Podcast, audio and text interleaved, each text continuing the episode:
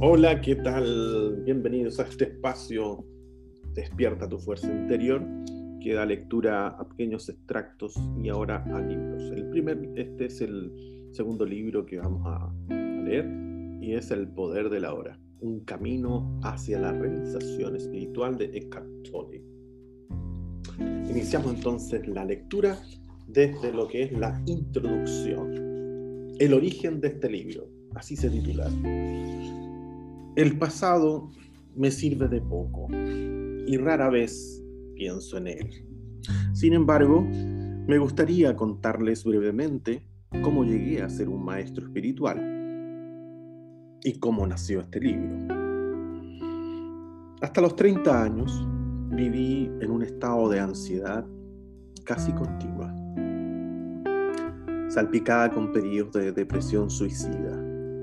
Ahora lo siento como si estuviera hablando de una vida pasada o de la vida de alguien distinto.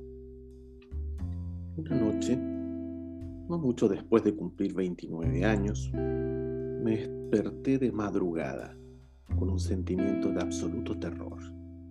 Había despertado con ese sentimiento muchas veces, muchas veces antes, pero esta vez era más intenso que nunca el silencio de la noche, los contornos vagos de los muebles en la habitación oscura, el ruido distante de un viento que soplaba, todo parecía tan lejano, tan hostil y tan absolutamente sin sentido que creo en mí un profundo aborrecimiento del mundo.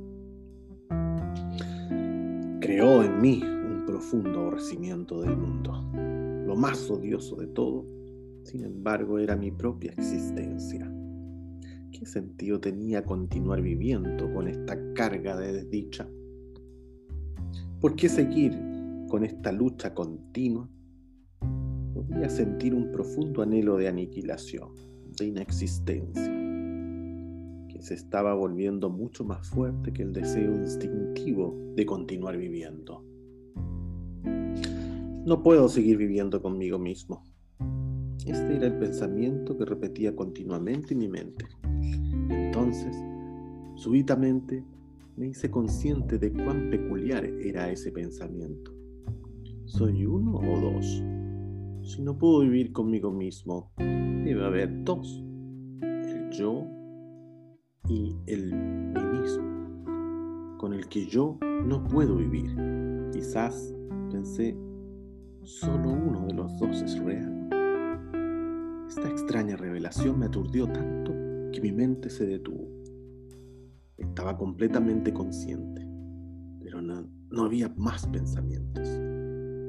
Después me sentí arrastrado hacia lo que parecía un vórtice de energía. Al principio era un movimiento lento y después se aceleró. Me sobrequejió sobrecogió un intento temor que me afectó, me hizo temblar. Me sobrecogió entonces un intenso temor. Oí las palabras. No te resistas a nada, como si fueran pronunciadas dentro de mi pecho. Sentía como si me arrastrara a un vacío. Sentía que el vacío estaba dentro de mí, en lugar fuera de mí. De repente ya no sentí más miedo y me dejé caer en aquel vacío. No recuerdo lo que pasó después. Me despertó el canto de un pájaro en la ventana. Nunca había oído un sonido así antes. Mis ojos aún estaban cerrados y vi la imagen de un diamante precioso. Sí, Sí, un diamante pudiera producir un sonido, sería así. Abrí mis ojos. La primera luz del amanecer se filtraba por las cortinas. Sin ningún pensamiento sentía, sabía que hay mucho más en la luz de aquello de lo que nos damos cuenta. Aquella suave luminosidad filtrándose a través de las cortinas Era el amor mismo. Mis ojos se llenaron de lágrimas.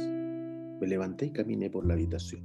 La reconocía y sin embargo sabía que antes no lo había visto verdaderamente. Todo era fresco y prístino, como si acabara de nacer. Tomé cosas, un lápiz, una botella vacía, maravillándome ante la belleza y la viveza de todo. Aquel día caminé por la ciudad en total asombro, por el milagro de la vida sobre la tierra, como si acabara de nacer a este mundo. En los cinco meses siguientes viví en un profundo estado de paz y embelezamiento interrumpido.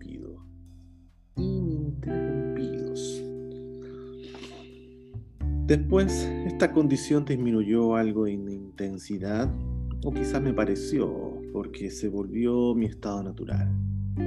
Podía funcionar todavía en el mundo, aunque me daba cuenta de que nada de lo que hiciera podría añadir algo a lo que ya tenía. Sabía, por supuesto, que algo profundamente significativo me había ocurrido, pero no lo entendí en absoluto varios años después, luego de haber leído textos espirituales y de haber pasado tiempo con maestros, me di cuenta de que lo que todo el mundo buscaba ya me había ocurrido a mí. Comprendí que la intensa presión del sufrimiento aquella noche debió haber forzado a mi conciencia a retirarse de su identificación con aquel ser infeliz y profundamente temeroso. Identificación que es, en últimas, una ficción, una ficción de la mente. Esta retirada debió ser tan completa que ese ser sufriente y falso se derrumbó inmediatamente, como cuando se le quita el tapón a un juguete inflable. Lo que quedó después fue mi verdadera naturaleza como el eterno presente que yo soy, la conciencia en su estado puro, interior a la identificación con la forma. Más tarde, aprendí también a entrar en ese reino interior, ajeno al tiempo y a la muerte que había percibido originalmente como un vacío y a permanecer completamente consciente. Viví en estados de arrobamiento y santidad tan indescriptibles que incluso la experiencia original que acabo de describir palidece en comparación. Llegó un momento en el que, por un tiempo, no quedó nada de mí en el plano físico. No tenía relaciones, empleo, ni hogar, ni identidad socialmente definida. Pasé casi dos años sentado en los bancos de los parques en un estado de intenso gozo. Pero incluso las experiencias más bellas vienen y se van. Más fundamental quizá que cualquier experiencia es la corriente subterránea de paz que no me ha abandonado desde entonces. A veces es muy fuerte, casi palpable, y los demás la pueden sentir también. En otras ocasiones está en alguna parte en el fondo como una melodía distante. Después, la gente venía ocasionalmente a mí y me decía, quiero lo que usted tiene. ¿Puede dármelo o mostrarme cómo lograrlo? Y yo decía, usted ya lo tiene, solo que no puede sentirlo porque su mente hace demasiado ruido. Esta respuesta creció después hasta convertirse en el libro que usted está escuchando en esta lectura. Sin darme cuenta, tenía una identidad externa de nuevo. Me había convertido en un maestro espiritual. Título, La verdad que hay dentro de usted. Este libro representa la esencia de mi obra, y la medida en que puede ser expresada en palabras, con individuos y con pequeños grupos de exploradores espirituales durante los últimos 10 años en Europa y en Norteamérica. Con profundo amor y aprecio, quisiera agradecer a esas personas excepcionales su valor, su deseo de abrazar el cambio interior, el reto de sus preguntas y su disposición a escuchar. Este libro no habría podido llegar a existir sin ellos. Pertenecen a lo que es todavía una minoría de pioneros espirituales, pero afortunadamente está creciendo. Personas que están alcanzando un punto en el que son capaces de romper patrones mentales colectivos y heredados que han mantenido a los seres humanos sujetos al sufrimiento por millones de años. Confío en que este libro llegue a los que están listos para una transformación interior muy radical y que por tanto actúe como un catalizador para ello. También espero que llegue a otros, muchos que encuentren su contenido digno de consideración, aunque puedan no estar listos para vivirlo o practicarlo plenamente. Es posible que en el futuro la semilla que se sembró al leer este libro se fusione con la semilla de la iluminación que todo ser humano lleva dentro. Y súbitamente esta semilla brote y se haga viva dentro de ellos. El libro en su forma actual se originó a menudo espontáneamente respuesta a preguntas hechas por personas en seminarios, clases de meditación y sesiones de consejería, perdón, de consejería privadas. Así que he observado el formato de preguntas y respuestas. Aprendí y recibí tanto en esas clases y sesiones como los que preguntaban. Algunas de las preguntas y respuestas las escribí casi al pie de la letra otras son genéricas, es decir, que combiné ciertos tipos de interrogantes que se hacían con frecuencia en una sola pregunta y resumí la esencia de diferentes respuestas para formar una respuesta genérica. A veces en el proceso de escribir surgía una nueva respuesta más profunda o penetrante que cualquier cosa que yo hubiera dicho nunca. Algunas otras preguntas adicionales fueron formuladas por la editora para clarificar más algunos puntos. Usted encontrará que desde la primera hasta la última página los diálogos, diálogos oscilan continuamente entre dos niveles diferentes. El primer nivel llamó su atención hacia lo que es falso en usted. Hablo de la naturaleza, de la inconsistencia y de la disfunción humana así como de sus manifestaciones más comunes en la conducta, desde los conflictos en las relaciones hasta las guerras entre las tribus o las naciones.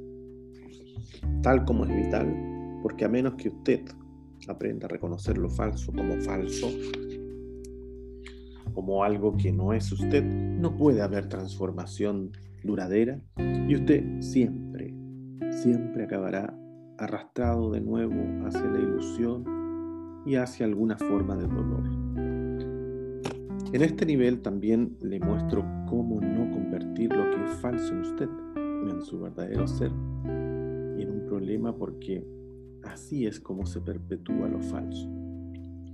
En otro nivel hablo de una transformación profunda de la conciencia humana, no como una posibilidad futura distante, sino disponible ahora sin importar quién, quién sea usted o dónde esté, esto es posible de hacer.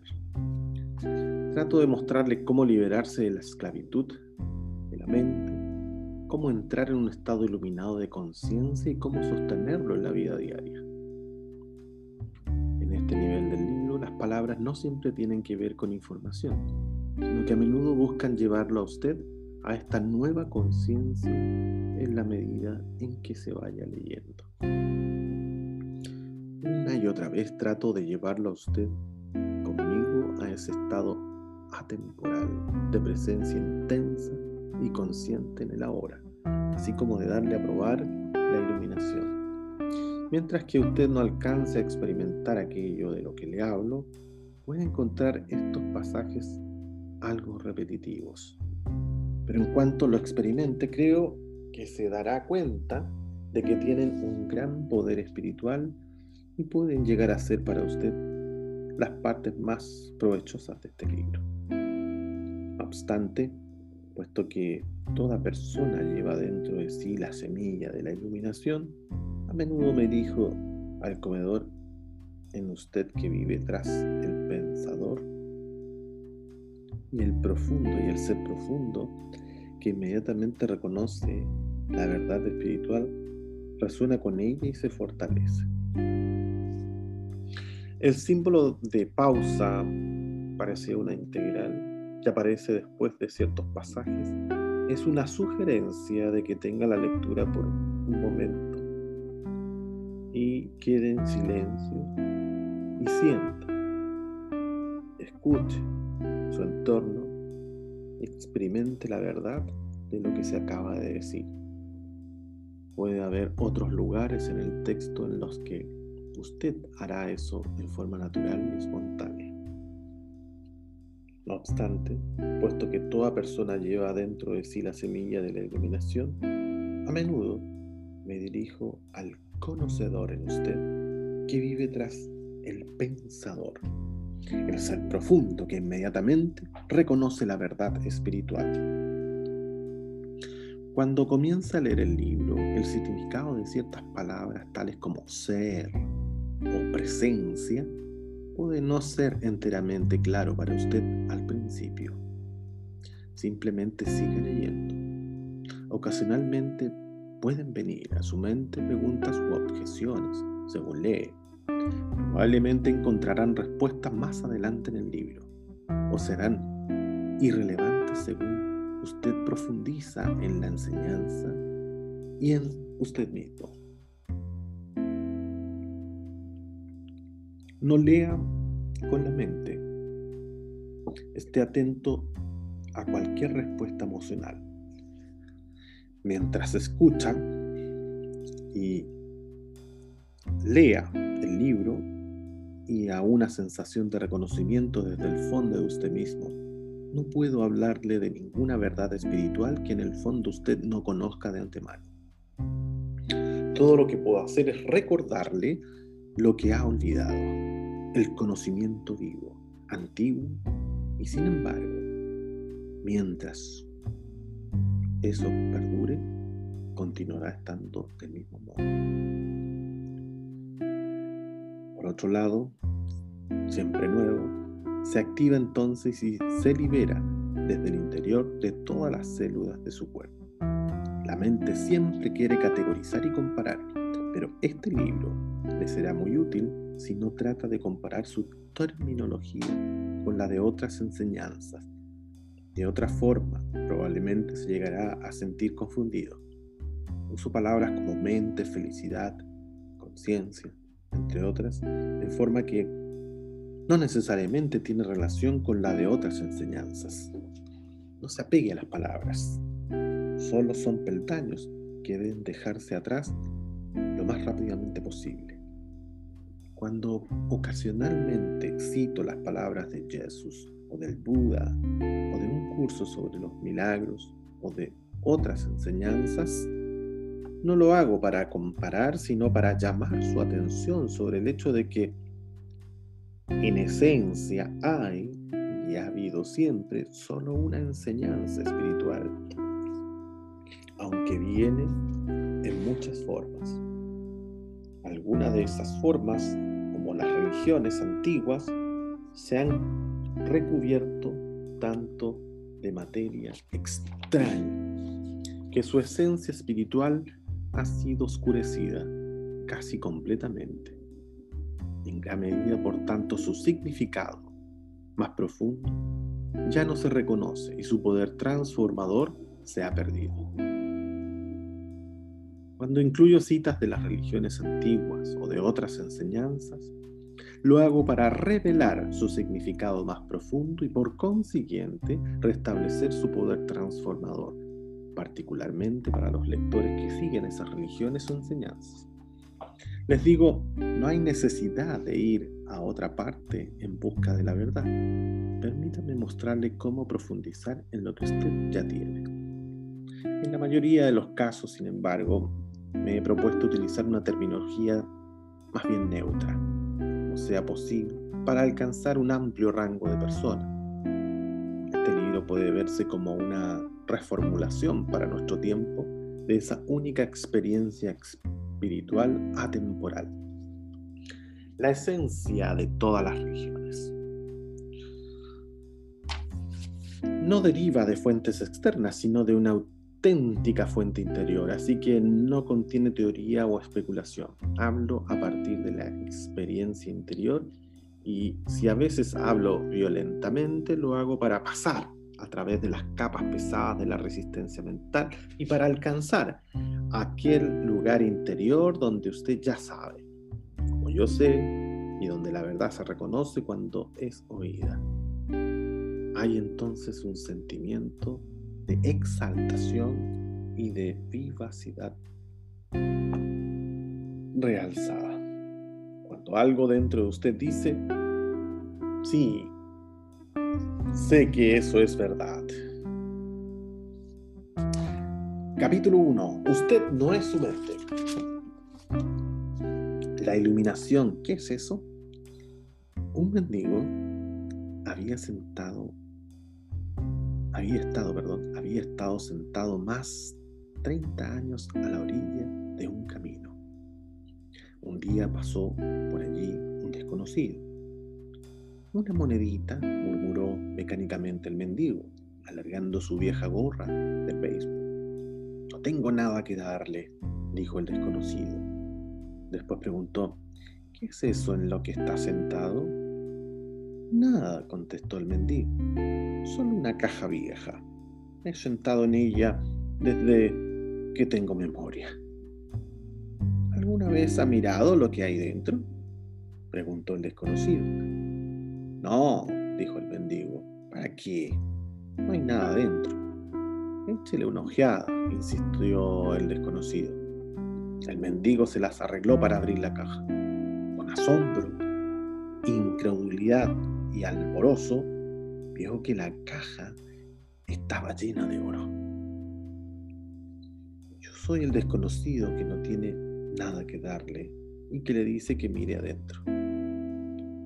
No dentro de una caja como la en la parábola, sino en un lugar aún más cercano, dentro de usted mismo. Pero yo no soy un mendigo, le oigo decir. Los que no han encontrado su verdadera riqueza, su verdadera riqueza, que es la alegría radiante del ser y la profunda e inconmovible paz que la acompaña, son mendigos, incluso si tienen mucha riqueza material. Buscan afuera mendrugos de placer o de realización para lograr la aceptación la seguridad o el amor, mientras llevan dentro un tesoro que no solo incluye todas esas cosas, sino que es infinitamente mayor que todo lo que el mundo puede ofrecer. La palabra iluminación evoca la idea de un logro sobrehumano y el, el ego quiere conservar las cosas así pero es simplemente el estado natural de sentir la unidad como el ser. Es un estado de conexión con algo inconmensurable, e indestructible, algo que casi paradójicamente es esencialmente usted y sin embargo es mucho más grande que usted. Encontrar su verdadera naturaleza más allá del nombre y de la forma la incapacidad de sentir esta conexión da lugar a la ilusión de la separación de usted mismo y del mundo que lo rodea. Entonces, usted se percibe a sí mismo consciente o inconscientemente como un fragmento, un fragmento aislado. Surge el miedo y el conflicto interior y exterior se vuelve la norma. Me encanta la sencilla definición de la iluminación dada por Buda como el fin del sufrimiento. No hay nada sobrehumano en esto, ¿cierto? Por supuesto. Como toda definición es incompleta. Solo dice que, solo dice lo que la iluminación no es. No es sufrimiento. Pero, ¿qué queda cuando ya no hay sufrimiento? El Buda no habla sobre esto y su silencio implica que usted tiene que averiguarlo por sí mismo. Usa una definición negativa para que la mente no lo convierta en algo que se deba creer o en un logro sobrehumano, una meta que es imposible alcanzar. A pesar de esta precaución, la mayoría de los budistas aún cree que la iluminación es para el Buda, no para ellos, al menos no en esta vida. Te usó la palabra ser. ¿Puede explicar lo que quiere decir con eso? El ser es la única vida, eterna, siempre presente, más allá de los miles de formas de la vida que están sujetas al nacimiento y la muerte. No obstante, el ser no solo está más allá, sino también profundamente dentro de cada forma como su esencia más íntimamente invisible e indestructible. Esto significa que es accesible a usted ahora como su propio ser más profundo, su verdadera naturaleza. no busque captarlo con la mente, no trate de entenderlo. Usted puede conocerlo solo cuando la mente está inmóvil. Cuando usted está presente, cuando su atención está completa e intensamente en el ahora, se puede sentir el ser, nunca puede ser entendido mentalmente. Recuperar la conciencia del ser y permanecer en ese estado de sentimiento, realización, es la iluminación. Cuando usted dice ser, ¿está hablando de Dios? Si es así, ¿por qué no lo dice? La palabra Dios se ha vuelto vacía de significado a través de miles de años de mal uso. Yo la uso a veces, pero lo hago poco. Por mal uso entiendo que las personas que nunca han tenido ni un atisbo del reino de lo sagrado y la infinita vastedad que hay detrás de esa palabra, la usan con gran convicción, como si supieran de qué están hablando, o argumentan contra él como si supieran qué es lo que están negando. Ese mal uso da lugar a creencias y afirmaciones absurdas y a engaños del ego, tales como mi o nuestro Dios es el único Dios verdadero y tu Dios es falso. O la famosa afirmación de Nietzsche, Dios ha muerto. La palabra Dios se ha convertido en un concepto cerrado. En el momento en que se pronuncia, se crea una imagen mental. Quizá ya no la de un anciano de barba blanca, pero sí una representación mental de alguien o algo externo a uno y casi inevitablemente algo o alguien masculino. Dios, ni ser, ni ninguna otra palabra puede definir o explicar la inefable realidad que hay detrás de ellas. Así que la única cuestión importante es si la palabra es una ayuda o es un obstáculo para permitirle a usted experimentar aquello que señala. ¿Señala más allá de sí misma hacia esa realidad trascendental o tiende demasiado fácil a volverse solamente una idea en su cabeza en la que usted cree un ídolo mental? La palabra ser no explica nada, pero tampoco lo hace la palabra Dios. Sin embargo, ser tiene la ventaja de que es un concepto abierto. No reduce lo infinito, invisible a una entidad finita, Es imposible formarse una idea mental de ello. Nadie puede reclamar la posesión exclusiva del ser. Es propia de la ciencia y es inmediatamente accesible a usted como la sensación de su propia presencia. La, la comprensión de yo soy, que es anterior a yo soy esto o yo soy aquello, así que hay solamente un pequeño paso de la palabra ser a la experiencia del ser. ¿Cuál es el mayor obstáculo para experimentar esta realidad? La identificación con su mente, que hace que el pensamiento se vuelva compulsivo.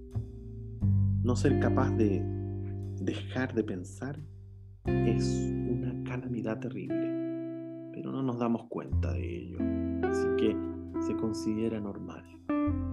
Este ruido mental incesante nos impide encontrar ese reino de quietud interior que es inseparable del ser. También crea un falso ser hecho por la mente que arroja una sombra de temor y de sufrimiento. Observaremos todo esto con mayor detalle posteriormente. El filósofo Descartes creía que había encontrado la verdad fundamental cuando hizo su famosa aseveración. Pienso, luego existo. De hecho, había dado expresión al error básico, equiparar pensar con ser e identidad con pensamiento. El pensador compulsivo, lo que quiere decir casi todo el mundo, vive un estado de separación aparente en un mundo enfermizamente complejo de problemas y conflictos continuos, un mundo que refleja la creciente fragmentación de la mente.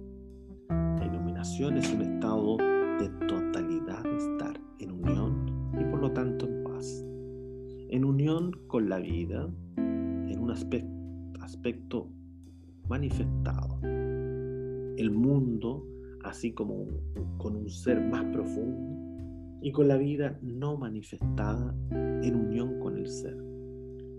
La iluminación no es solo el fin del sufrimiento y del conflicto continuo interior y exterior, sino también el fin de la temible esclavitud del pensamiento incesante.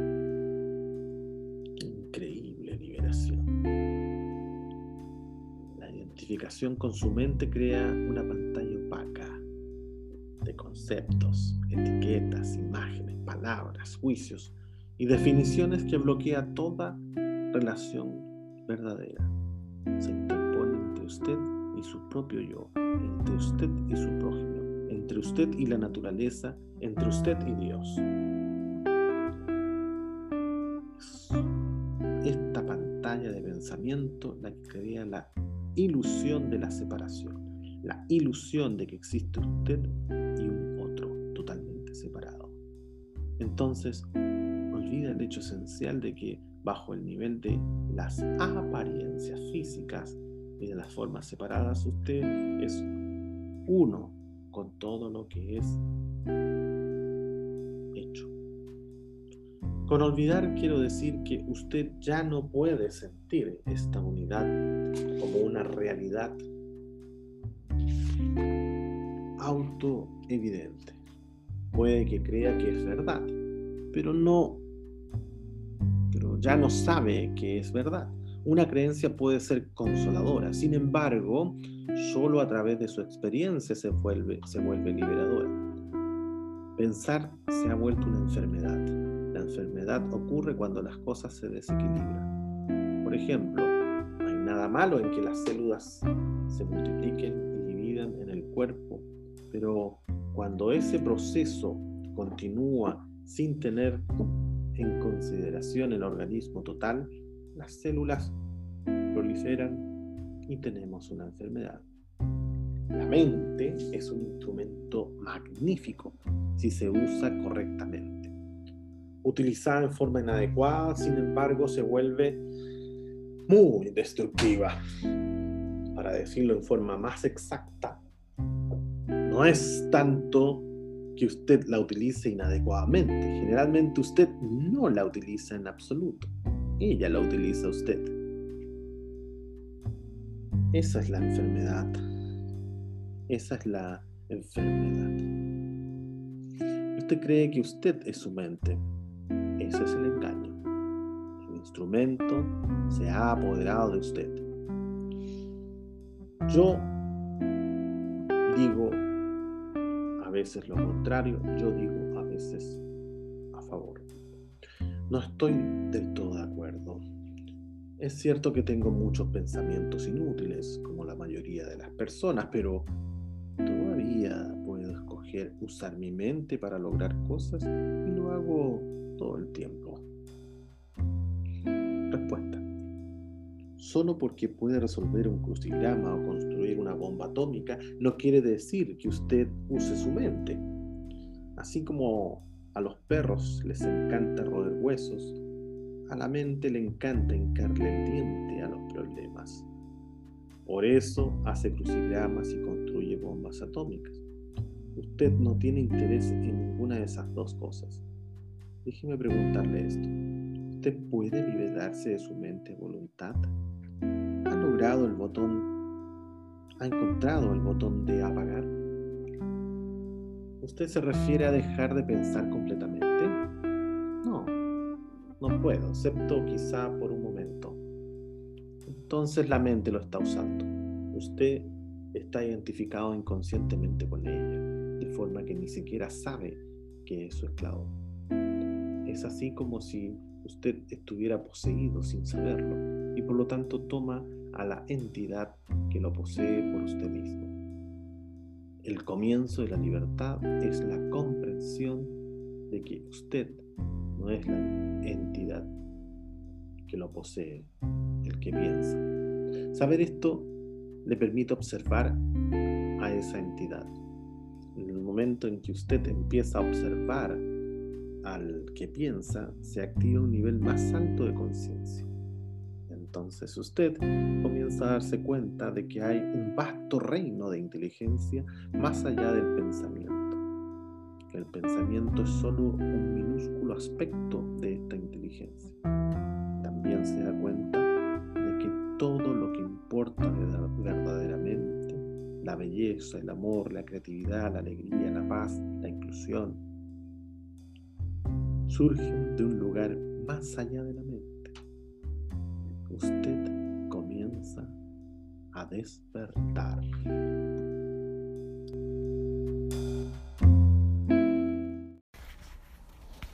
Bienvenidas y bienvenidos nuevamente a, otro episodio de Despierta tu fuerza interior.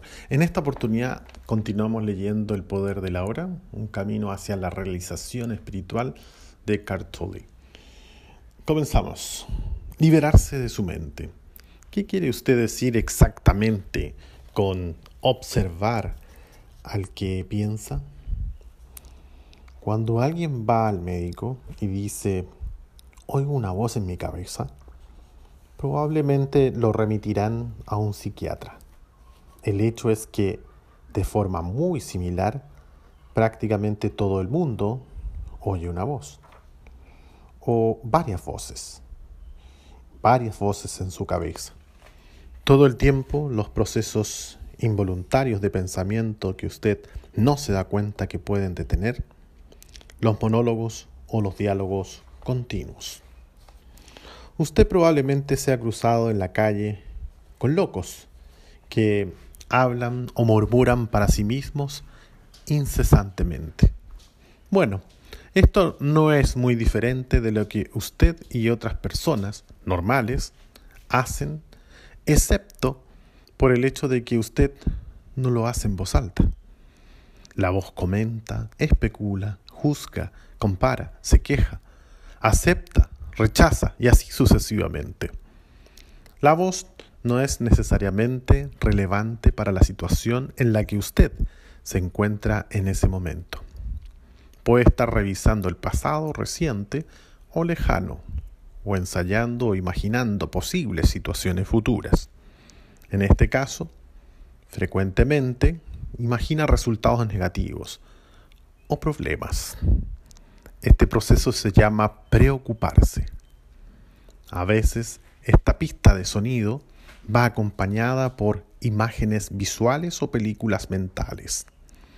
Incluso si la voz es relevante para la situación del momento, la interpretará de acuerdo con el pasado. Esto se debe a que la voz pertenece a su mente condicionada, que es el resultado de toda su historia pasada, así como del escenario mental de la cultura colectiva que usted heredó. Así usted ve y juzga el presente con los ojos del pasado y obtiene una visión de él totalmente distorsionada. No es raro que esa voz sea el peor enemigo de la persona. Muchos viven con el torturador en la cabeza que continuamente los ataca y los castiga y les drena la energía vital. Esto causa sufrimiento e infelicidad, así como enfermedad. Lo bueno es que usted puede liberarse de su mente. Esta es la única liberación verdadera.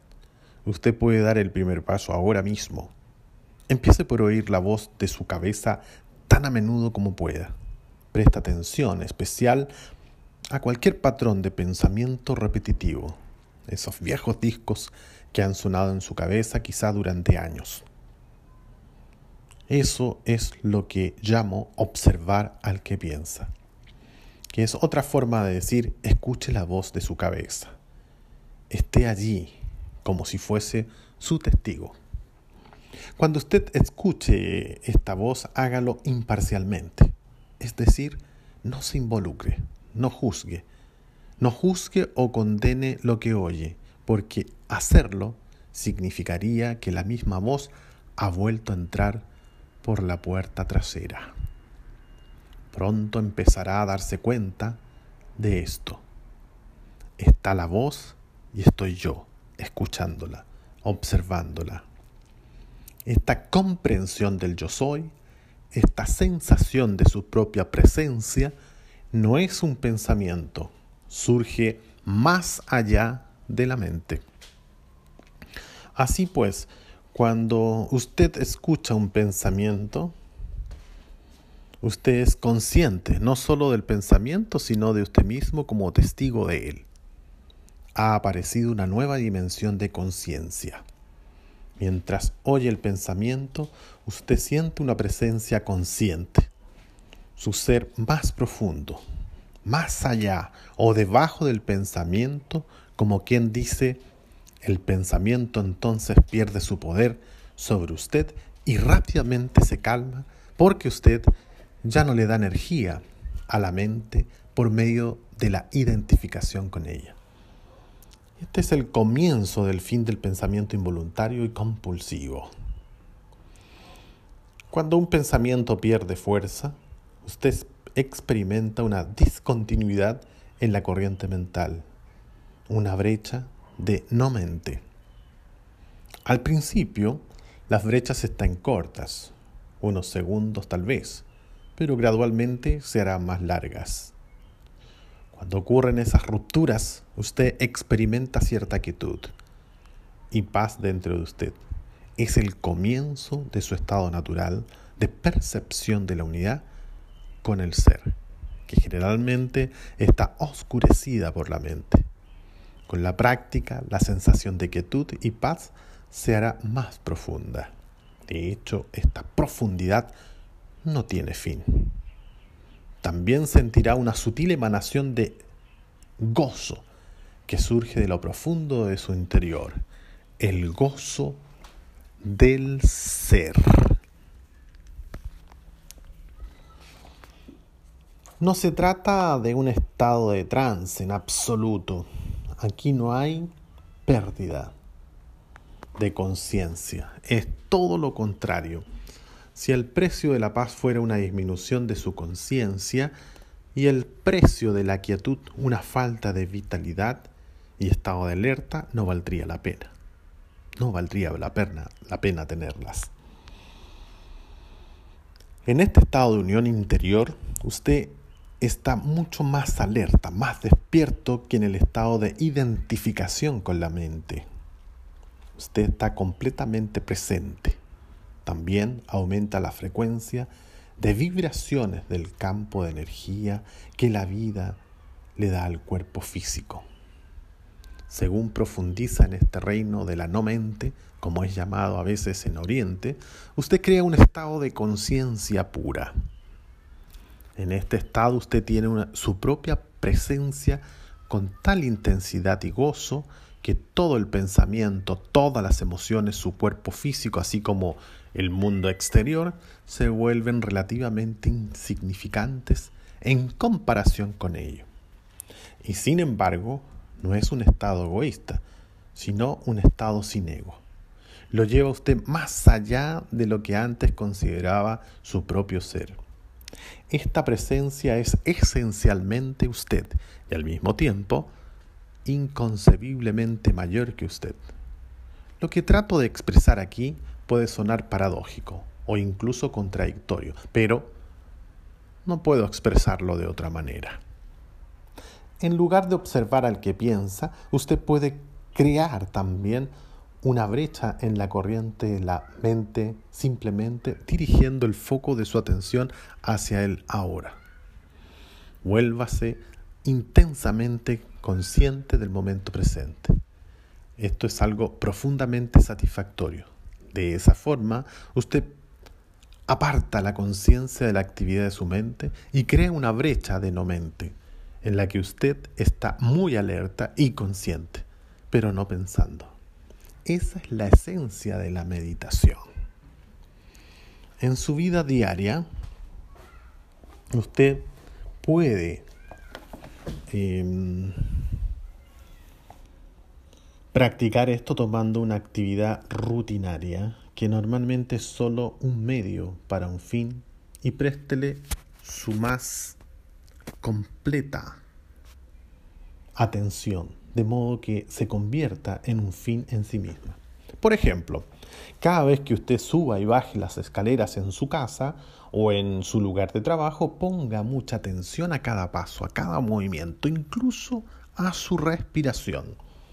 Esté totalmente consciente, totalmente presente, o cuando se lave las manos, presta atención a todas las percepciones sensoriales asociadas con la actividad el sonido, el tacto del agua, el movimiento de sus manos, el aroma del jabón y así sucesivamente. O cuando suba a su auto, después de cerrar la puerta, haga una pausa de unos segundos y observe al flujo de su respiración. Hágase consciente de una sensación de presencia silenciosa pero poderosa hay cierto criterio por el que puede medir su éxito en esta práctica, el grado de paz que siente interiormente. Así pues, el único paso vital en su camino hacia la iluminación es este, aprenda a dejar de identificarse con su mente. Cada vez que usted crea una brecha en el fluir de la mente, la luz de su conciencia se vuelve más fuerte. Un día puede que se sorprenda a sí mismo sonriendo la voz de su cabeza, como si sonriera ante las travesuras de un niño. Esto significa que ya no se toma tan en serio el contenido de su mente, puesto que el sentido de usted mismo no depende de él. Próximo título. La iluminación. Elevarse por encima del pensamiento. Pregunta. Para sobrevivir en este mundo, ¿no es esencial el pensamiento? Su mente es un instrumento, una herramienta. Está ahí para utilizarla en una tarea específica y cuando se termina la tarea hay que dejarla de lado. Como se usa ahora, yo diría que el 80 y 90% del pensamiento de la mayoría de las personas es no solo repetitivo e inútil, sino que por su naturaleza disfuncional y a menudo negativa. Gran parte de él es también perjudicial. Observe su mente y descubrirá que esto es verdad. Ella causa una pérdida grave de energía vital. Este tipo de pensamiento compulsivo es en realidad una adicción. ¿Qué es lo que caracteriza a una adicción? Simplemente esto. Usted ya no siente que puede elegir detenerse. Parece más fuerte que usted. Usted le da una sensación falsa de placer, placer que inevitablemente se transforma y se convierte en dolor. ¿Por qué habríamos de ser adictos al pensamiento? Porque usted está identificado con él, lo que significa que usted deriva su sentido de sí mismo del contenido y la actividad de su mente, porque cree que dejaría de ser si dejara de pensar. Según cree, usted forma una imagen mental de quién es usted, basada en su condicionamiento personal y cultural. Podemos llamar este ser fantasmal el ego. Consiste en actividad mental y solo puede mantener activo por medio del pensamiento constante. Se mantiene activo por medio del pensamiento constante. El término ego significa diferentes cosas para las diferentes personas, pero cuando lo uso aquí significa un falso ser creado por la identificación con la mente. Para el ego, el momento presente casi no existe. Lo único que se considera importante es el pasado y el futuro. Esta inversión total de la verdad es la causante de que en su modalidad ego la mente sea tan disfuncional. Está siempre preocupada de mantener el pasado vivo porque sin él, ¿quién es usted? Se proyecta constantemente hacia el futuro para asegurar su supervivencia y para buscar algún tipo de alivio o realización en él. En él. Dice, un día, cuando esto, aquello o lo demás ocurra, voy a sentirme bien, feliz y en paz. Incluso cuando el ego parece estar ocupado con el presente, no es el presente lo que ve, lo percibe en forma completamente errónea porque lo observa con los ojos del pasado o reduce el presente a un medio para lograr un fin, un fin que siempre está en el futuro proyectado por la mente. Observe su mente y verá que así es como funciona. El momento presente tiene la clave de la liberación, pero usted no puede encontrar el momento presente mientras sea su mente. No quiero perder mi capacidad de análisis y discriminación. No me molestaría aprender a pensar más claramente, en forma más concentrada, pero no quiero perder mi mente. El don del pensamiento es lo más precioso que tenemos. Sin él seríamos solamente otra especie animal. El predominio de la mente no es más que una etapa en la evolución de la conciencia. Necesitamos pasar urgentemente a la próxima etapa. Si no, seremos destruidos por la mente que se ha convertido en un monstruo. Hablaré con más detalle sobre esto después. Pensamiento y conciencia no son sinónimos. El pensamiento es solo un pequeño aspecto de la conciencia. El pensamiento no puede existir sin la conciencia, pero la conciencia no necesita el pensamiento. La iluminación significa levantarse por encima del pensamiento, no caer a un nivel inferior del pensamiento, el nivel de un animal o una planta. En el estado iluminado, usted todavía usa su mente pensante cuando la necesita, pero en una forma mucho más enfocada y efectiva que antes. La usa sobre todo con fines prácticos, pero está libre del diálogo interno involuntario y hay una quietud interior. Cuando usted usa la mente, particularmente cuando se necesita una solución creativa, usted oscila unos cuantos minutos entre el pensamiento y la quietud entre la mente y la no mente. La no mente es conciencia sin pensamiento. Solo de esta forma es posible pensar creativamente, porque solo de esta forma el pensamiento tiene poder real el pensamiento, solo cuando em, no está conectado con el reino, mucho más vasto de la conciencia se vuelve estéril, rápidamente insensato, destructivo. La mente es esencialmente una máquina de supervivencia, ataque y defensa contra otras mentes. Recoger, almacenar, analizar información, eso es en lo que es buena, pero no es creativa, creativa en lo absoluto. Todos los artistas, verdaderos artistas, lo sepan o no, crean desde un lugar de no mente, de quietud interior. La mente entonces da forma a la visión o impulso creativo. Incluso los grandes científicos han dicho que sus grandes logros creativos llegaron en un momento de quietud mental.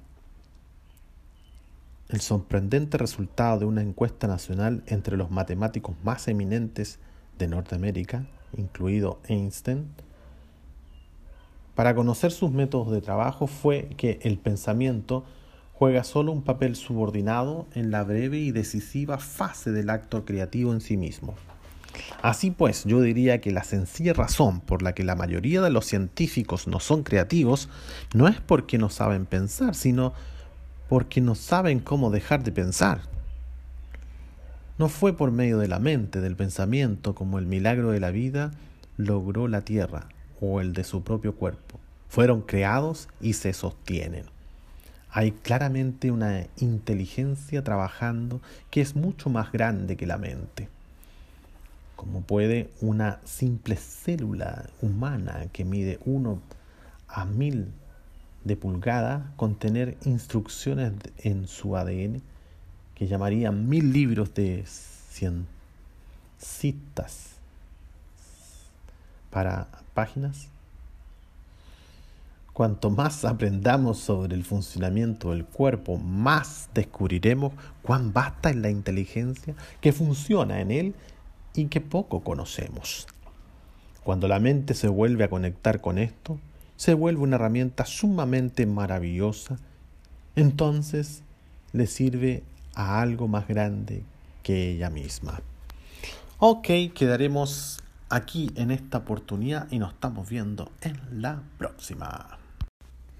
Bienvenidas y bienvenidos a un nuevo episodio de Despierta tu fuerza interior. Continuamos con la lectura del libro El poder de la hora. Quedamos en la página número 15, que tiene como título La emoción, la reacción del cuerpo a su mente. Y las emociones. Me siento atrapado en mis emociones más que en la mente. La mente, en la forma en que uso la palabra, no es solamente el pensamiento, incluye sus emociones, así como todos los patrones de reacción inconscientes de tipo mental emocional. La emoción surge en el punto en que se encuentra la mente y el cuerpo. Es la reacción del cuerpo a su mente. O podríamos decir un reflejo de su mente en el cuerpo. Por ejemplo, un pensamiento de ataque o un pensamiento hostil creará un, un aumento de energía en el cuerpo al que llamamos cólera. El cuerpo se alista a luchar. El pensamiento de que usted está siendo amenazado física o psicológicamente hace que el cuerpo se contraiga. Y ese es el aspecto físico de lo que llamamos, llamamos miedo. La investigación ha mostrado que las emociones fuertes incluso producen cambios en la bioquímica del cuerpo.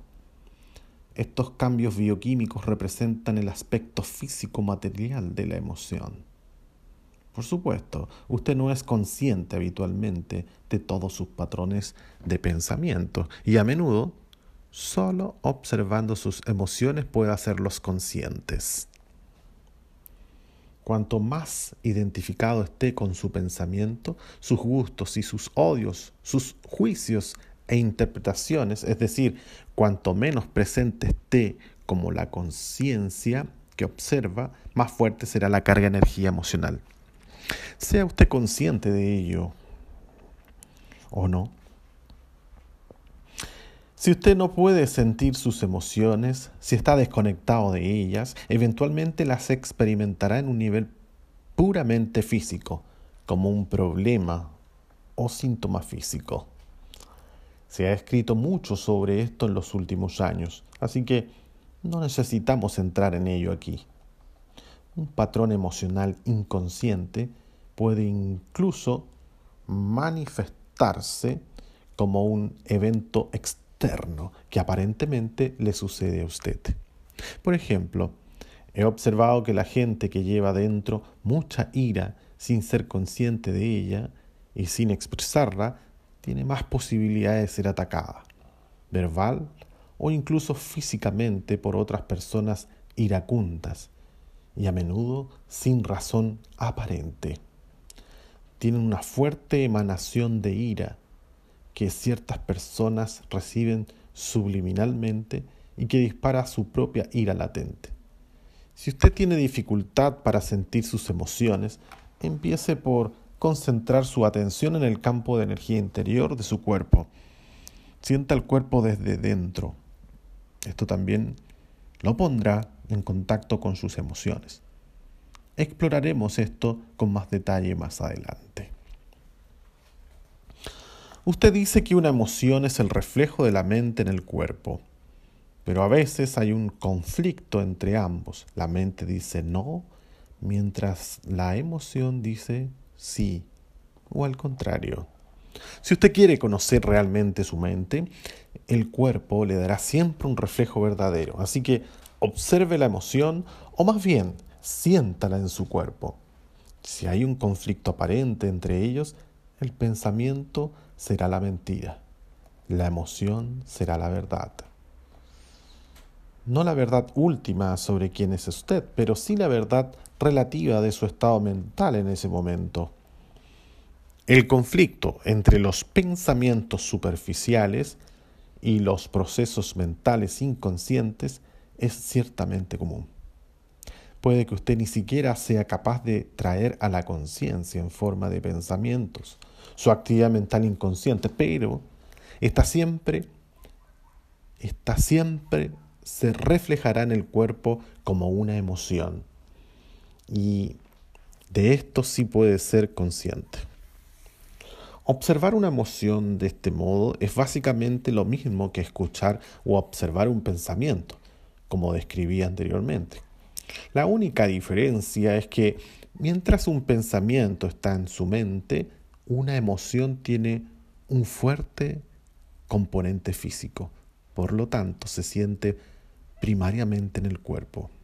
Entonces, usted puede permitir que la emoción esté allí sin ser controlado por ella. Usted ya no es la emoción, usted es el observador, la presencia que observa. Si usted practica esto, todo lo que es inconsciente en usted saldrá a la luz de la conciencia. Así pues, observar nuestras emociones es tan importante como observar nuestros pensamientos? Exactamente. Convierta en un hábito preguntarse a sí mismo, ¿qué pasa dentro de mí en este momento? Esta pregunta lo orientará en la dirección correcta. Pero no analice, simplemente observe. Enfoque su atención en el interior, sienta la energía la emoción. Si no hay emoción presente, lleve su atención más profundamente al campo de energía interior de su cuerpo. Esa es la puerta de entrada al ser. Una emoción habitualmente representa un patrón de pensamiento amplificado y energizado, y puesto que a menudo es una carga energética excesiva, no es fácil inicialmente permanecer presente lo necesario para poder observarlo quiere apoderarse de usted y y generalmente lo, lo logra, ¿sí? A menos que haya suficiente presencia en, en usted. Si usted es empujado a la identificación inconsciente con la emoción por falta de presencia, lo que es normal, la emoción temporalmente se convierte en usted. A menudo se crea un círculo vicioso entre su pensamiento y la emoción. Se alimentan recíprocamente. El patrón de pensamiento crea un reflejo magnificado de sí mismo en forma de emoción y la frecuencia vibratoria de la emoción continúa alimentando el patrón del pensamiento original. Al permanecer mentalmente en la situación, evento, persona que percibimos como causa de la emoción, el pensamiento le brinda energía a la emoción, que a su vez energiza el patrón de pensamiento y así sucesivamente. Básicamente todas las emociones son modificaciones de una emoción primordial, indiferenciada, que tiene su origen en la pérdida de conciencia de quién es usted más allá del nombre y de la forma. Por su naturaleza indiferenciada es difícil encontrar un nombre que describa precisamente esta emoción. Miedo se aproxima, pero además de una sensación continua de amenaza, también incluye un profundo sentido de abandono y falta de plenitud. Puede ser mejor usar un término que es indiferenciado, al igual que esta emoción básica, y llamarla simplemente sufrimiento. Una de las principales tareas de la mente es combatir a su o suprimir, ¿ah? o suprimir este sufrimiento emocional, lo cual es una de las razones para su incesante actividad. Pero todo lo que puede lograr es ocultarlo temporalmente. De hecho, Cuanto más se esfuerza la mente por liberarse del sufrimiento, mayor es este sufrimiento. La mente nunca puede encontrar la solución, ni puede permitirse dejar que usted la encuentre, porque ella misma es una parte intrínseca del problema. Imagine a un jefe de policía tratando de encontrar a un pirómano, cuando el pirómano es el jefe de policía. Usted no se librará de este sufrimiento hasta que deje de derivar su sentido de sí mismo de la identificación con la mente, es decir, con el ego. Entonces la mente es derrocada en su lugar de poder y el ser se revela como su naturaleza verdadera. Sí, ya lo sé, ¿qué va a preguntar usted? Lo tengo muy claro iba a preguntar, ¿y las emociones positivas como el amor y la alegría? ¿Qué pasa ahí? Y bien, son inseparables de su estado natural de conexión interior con el ser. Los destellos de amor y alegría, o los momentos breves de profunda paz, son posibles siempre que hay una brecha en la corriente del pensamiento. Para la mayor parte de las personas, tales brechas ocurren raramente y solo por accidente, en momentos en que la mente se queda sin palabras, a veces disparada por la belleza extraordinaria, por un esfuerzo físico extremado o incluso por un gran peligro. Súbitamente hay quietud interior y en esta quietud hay una sutil pero intensa alegría, hay amor y hay paz. Habitualmente estos momentos se viven muy brevemente, puesto que la mente vuelve a tomar rápidamente su actividad ruidosa que llamamos pensamiento. El amor, la alegría y la paz no pueden florecer hasta que usted se haya liberado del dominio de la mente. Pero no son lo que yo llamaría emociones. Reposan más allá de las emociones, en un nivel mucho más profundo. Así que usted tiene que hacerse completamente consciente de sus emociones y ser capaz de sentirlas antes de poder sentir lo que hay más allá de ellas. Emoción significa literalmente perturbación. La palabra viene del latín emovere, que significa perturbar. El amor la alegría y la paz son estados profundos del ser, o más bien tres aspectos del estado de conexión interior con el ser. Como tales no tienen contrarios, esto debe a que surgir del más allá de la mente. Em, las emociones, por otra parte, al ser parte de la mente, de la mente dualista, están sujetas al juego de los contrarios. Y dado que el amor, la alegría y la paz no surgen más allá de la mente no tienen contrarios. Esto significa sencillamente que usted no puede tener bien sin mal. Así pues, en la condición no iluminada, identificada con la mente, lo que a veces se llama erróneamente alegría es el breve placer habitual del ciclo continuamente alternante del sufrimiento-placer. El placer se deriva siempre de algo que está fuera de usted, mientras que la alegría surge de dentro. Lo mismo que la, le brinda placer hoy puede brindarle dolor mañana, o puede abandonarlo, así que su ausencia le traerá dolor. Y lo que a menudo se llama amor puede ser placentero y estimulante por un tiempo, pero es un asidero adictivo, una condición extremadamente menesterosa que puede convertirse en su contraria en un instante. Muchas relaciones amorosas, después de pasada la euforia inicial, de hecho oscilan entre amor y odio, la atracción y el ataque. El verdadero amor no conlleva sufrimiento. ¿Cómo podría? no se convierte súbitamente en odio, ni la verdadera alegría se convierte en dolor.